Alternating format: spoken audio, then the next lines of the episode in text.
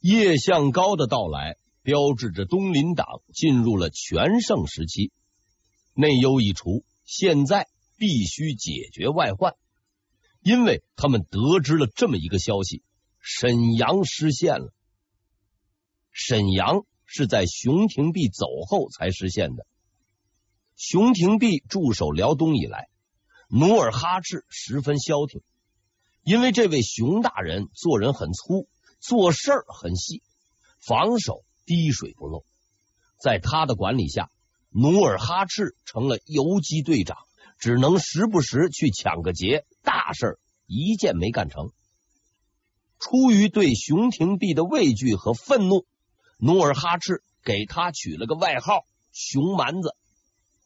这是一个名副其实的外号，不但对敌人蛮，对自己人也蛮。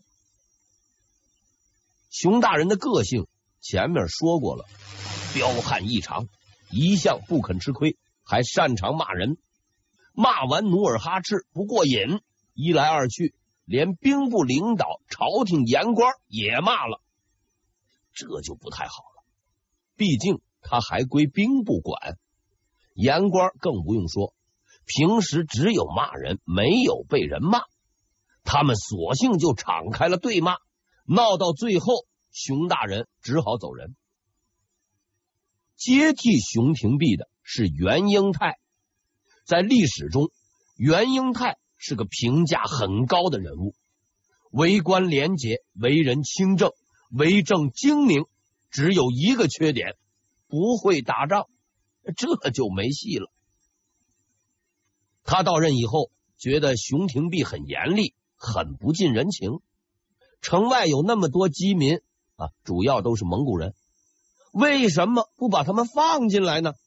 就算是不能打仗，站在城楼上充数也不错嘛。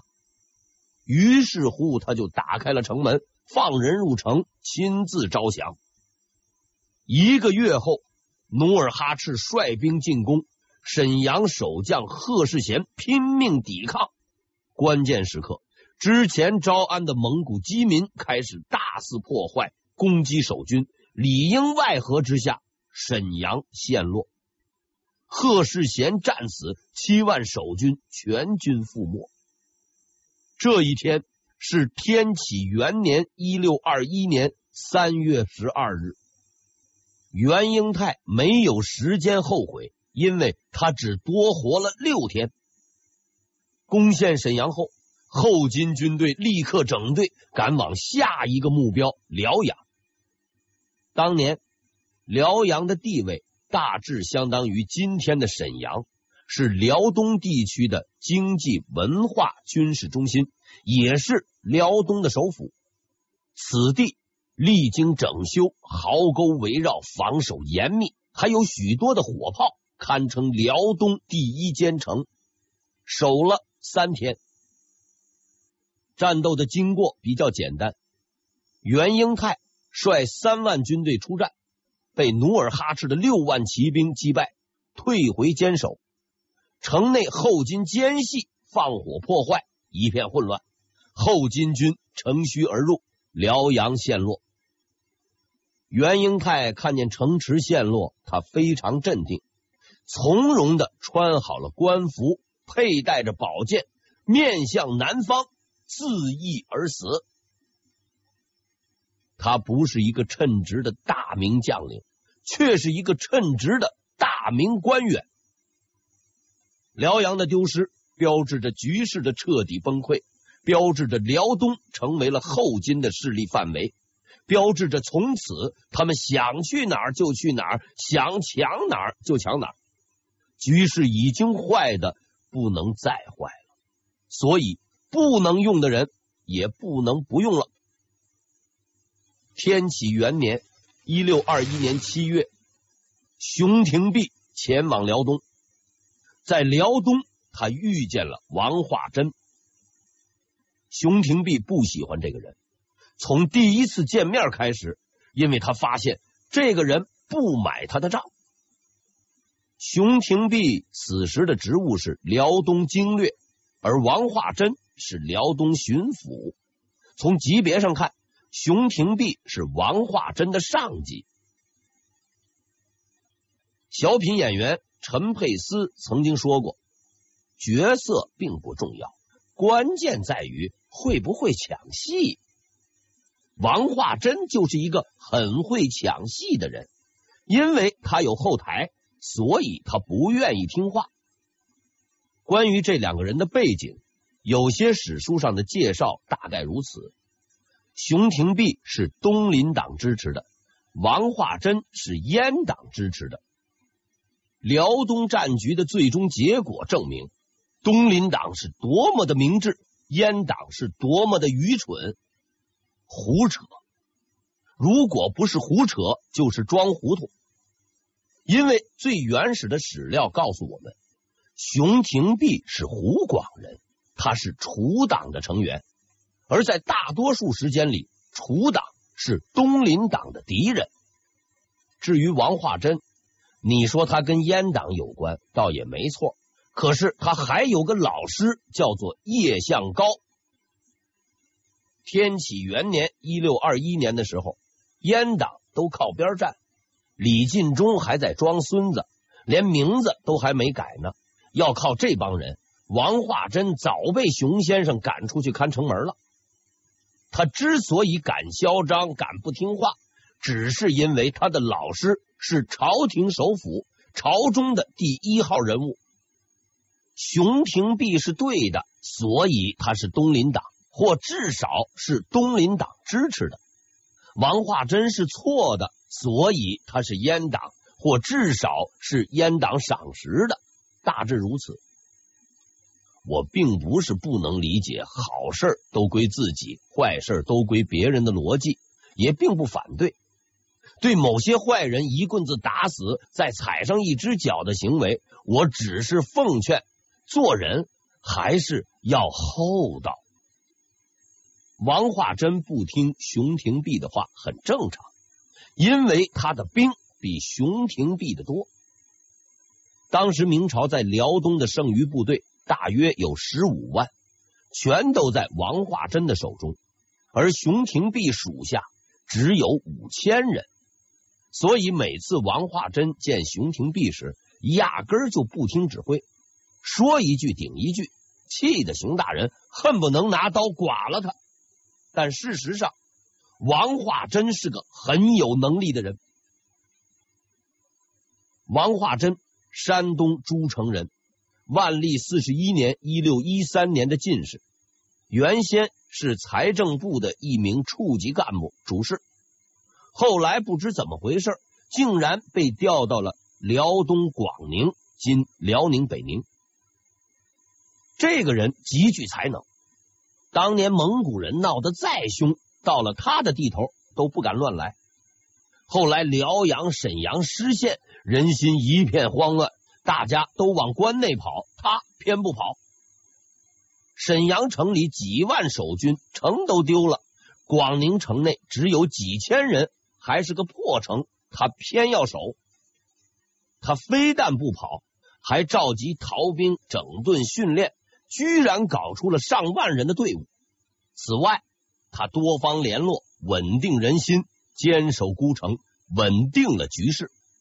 所谓体若足，守孤城，气不慑，十望赫然，天下闻名，那也真是相当的牛。熊廷弼也是牛人，但对于这位同族，他却十分不感冒。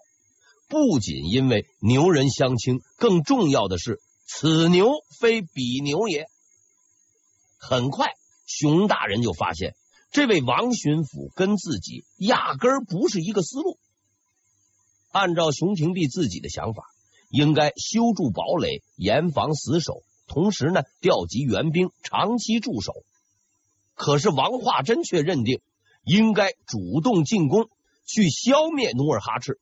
他还说，只要有六万精兵，他就可以一举荡平。熊廷弼觉得王化贞太疯，王化贞觉得熊廷弼太熊。最后，王化贞闭口了，他停止了争论，因为争论没有意义。兵权在我手上，我想干嘛就干嘛，和你讨论是给你个面子，你还当真了？一切都按照王化贞的计划进行着，准备粮草、操练士兵、寻找内应、调集外援，忙得不亦乐乎。忙活到一半，努尔哈赤来了。天启二年（一六二二年）正月十八日，努尔哈赤亲率大军进攻广宁。之前半年，努尔哈赤听说熊廷弼来了，所以他不来。后来他听说熊廷弼压根没有实权，所以他来了。实践证明，王巡抚胆子很大，脑子却很小。面对努尔哈赤的进攻，他摆出了一个十分奇怪的阵型：先在三岔河布阵，作为第一道防线，然后在西平堡设置第二道防线，其余兵力退至广宁城。就兵力而言，王化贞大概是努尔哈赤的两倍，可是大敌当前，他似乎不打算一举荡平。也不打算御敌于国门之外，因为外围两道防线的总兵力也才三万人，是不可能挡住努尔哈赤的。用最阴暗的心理去揣摩，这个阵型的唯一好处是让外围防线的三万人和努尔哈赤死拼，拼完努尔哈赤也就差不多了。事实确实如此。正月二十日。努尔哈赤率军进攻第一道防线三岔河，当天击破。第二天，他来到了第二道防线西平堡，发动猛烈攻击。但这一回他没有如愿，因为西平堡守将罗一贯是个比较一贯的人。努尔哈赤进攻，打回去；汉奸李永芳劝降，骂回去。整整一天，后金军队毫无进展。王化贞的反应还算快，他立即派出总兵刘渠、齐秉忠以及他的心腹爱将孙德公，分率三路大军增援西平堡。努尔哈赤最擅长的就是围点打援，所以明军的救援早在他意料之中。但是在他意料之外的是明军的战斗力。总兵刘渠、齐秉忠率军出战。两位司令十分的勇猛，亲自上阵，竟然打得后金军队连连败退。于是，作为预备队的孙德公上阵了。按照原先的想法，孙德公上来是为了加强力量。可是没想到的是，这位兄弟刚上阵就当即溃败。惊慌之余，孙大将还高喊了一嗓子：“兵败了，兵败了！”您都兵败了，那还打什么呢？后金军随即大举进攻，明军大败，刘徐阵亡，齐秉忠负伤而死，孙德公逃走，所属数万明军全军覆没。现在在努尔哈赤面前的是无助、毫无遮挡的西平堡。罗一贯很清楚，他的城池。已被团团包围，不会再有援兵，不会再有希望。对于胜利，他已经无能为力了。但他仍然决定坚守，因为他认为自己有这个责任。正月二十二日，努尔哈赤集结所属五万人，发动总攻。罗一贯率三千守军拼死守城抵抗，双方激战了一天。后金军以近二十倍的兵力优势，发起了无数次进攻，却无数次败退，败退在孤独却坚定的罗一贯眼前。明军凭借城堡大量杀伤敌军，后金损失惨重，毫无进展，只得围住城池，停止进攻。但出乎他们意料的是，城头突然陷入了死一般的寂静。没有了呐喊，没有了杀声，因为城内的士兵已经放出最后一支弓箭，发射了最后一发火炮。在这最后的时刻，罗一贯站在城头，向着京城的方向行叩拜礼，说出了他的遗言：“臣力竭矣。”随即自刎而死。这是努尔哈赤自起兵以来损失空前惨重的一战。据史料记载，和西平堡三千守军一同阵亡的有近七千名后金军。罗一贯尽到了自己的职责，王化贞也准备这么做。得知西平堡失陷后，他连夜督促加强防守。并对逃回来的孙德公既往不咎，鼓励守城将士众志成城，击退后金军队。然后他就去睡觉了。王化贞不是个怕事的人，当年辽阳失守，他无兵无将都敢坚守，现在手上有几万人，自然敢睡觉。但还没等他睡着，就听见了随从的大叫：“快跑！”王化贞跑出卧房，他看见无数百姓和士兵丢弃行李兵器，夺路而逃。原本安静祥和的广宁城已经是一片混乱，彻底的混乱。而此时的城外并没有努尔哈赤，也没有后金军，一个都没有。这莫名其妙的一切，起源于两个月前的一个决定。王化贞不是白痴，他很清楚努尔哈赤的实力。在那次谈话中，他之所以告诉熊廷弼说六万人一举荡平努尔哈赤，是因为他已找到了努尔哈赤的弱点。这个弱点叫做李永芳。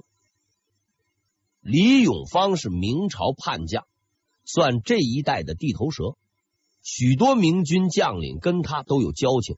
毕竟还是同胞兄弟，所以在王化贞看来，这是一个可以争取的人。于是他派出了心腹孙德公前往敌营劝降李永芳。几天后，孙德公回报，李永芳深明大义，表示愿意归顺，在进攻的时候作为内应。王化贞十分高兴。两个月后。孙德公西平堡战败，惊慌之下大喊兵败，导致兵败。是的，没错，你的猜测很正确。孙德公是故意的，他是个叛徒。孙德公去劝降李永芳，却被李永芳给劝降了。原因很简单。不是什么忠诚、爱国、民族大同之类的屁话，只是李永芳和努尔哈赤的出价更高。先前为了招降李永芳，努尔哈赤送了一个孙女、一个驸马的头衔，还有无数金银财宝。很明显，王化贞出不起这个价。努尔哈赤从来不做赔本的买卖。他得到了极为丰厚的回报。孙德公帮他搞垮了明朝的援军，但这还不够。这位誓把无耻进行到底的败类，决定送一份更大的礼物给努尔哈赤——广宁城。因为自信的王化贞将城池的防守任务交给了他，接下来的事儿就顺理成章了。从被窝里爬起来的王大人慌不择路，派人去找马，准备逃走。可是没想到，孙心腹实在太抠门，连马都给弄走了，搞得王大人只找了几头骆驼。最后，他只能骑着骆驼跑路。还好，那天晚上，孙心腹忙着带领叛军捣乱，没顾上逃跑的王巡抚。否则，以他的觉悟，拿王大人的脑袋去找努尔哈赤换个孙女也是不奇怪的。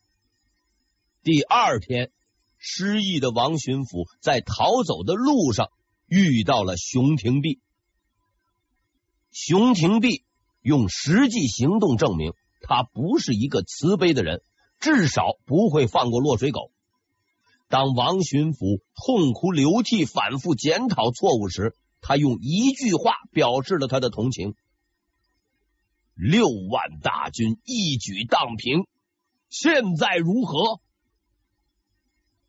王化贞倒还算认账，关键时刻也不跟熊廷弼吵，只是提出现在应派兵坚守下一道防线宁远。这是一个十分明智的判断，可是熊大人得理不饶人，还没完了。现在这个时候，谁肯帮你守城？晚了，赶紧掩护百姓和士兵入关就足够了。这句话的潜台词就是：当初不听我的，现在我也不听你的。事情到了这个份上，就没什么可说的了。作为丧家犬，王化贞没有发言权，于是战局离开了王化贞的掌控，走上了熊廷弼的轨道。从王化贞到熊廷弼，这是一个有趣的变化。变化的前后有很多不同点，也有一个共同点，都是错误的。虽然敌情十分紧急，城池空虚，但此时明军主力尚存。若坚定守住，估计也没有什么问题。可是熊先生来了脾气，不由分说，宁远也不守了，把辽东的几十万军民全部撤回关内，放弃了所有据点。熊大人没有意识到，他已经做到了无数敌人、无数汉奸、无数叛徒想做却做不到的事情，因为事实上他已放弃了。整个辽东，自明朝开国以来，稳固统治两百余年的辽东就这么丢了。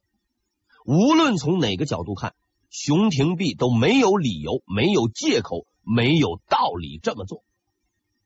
但是熊廷弼做了，我认为他就是为了那一口气，就是这口气，最后要了他的命。率领几十万军民成功撤退的两位仁兄终于回京了。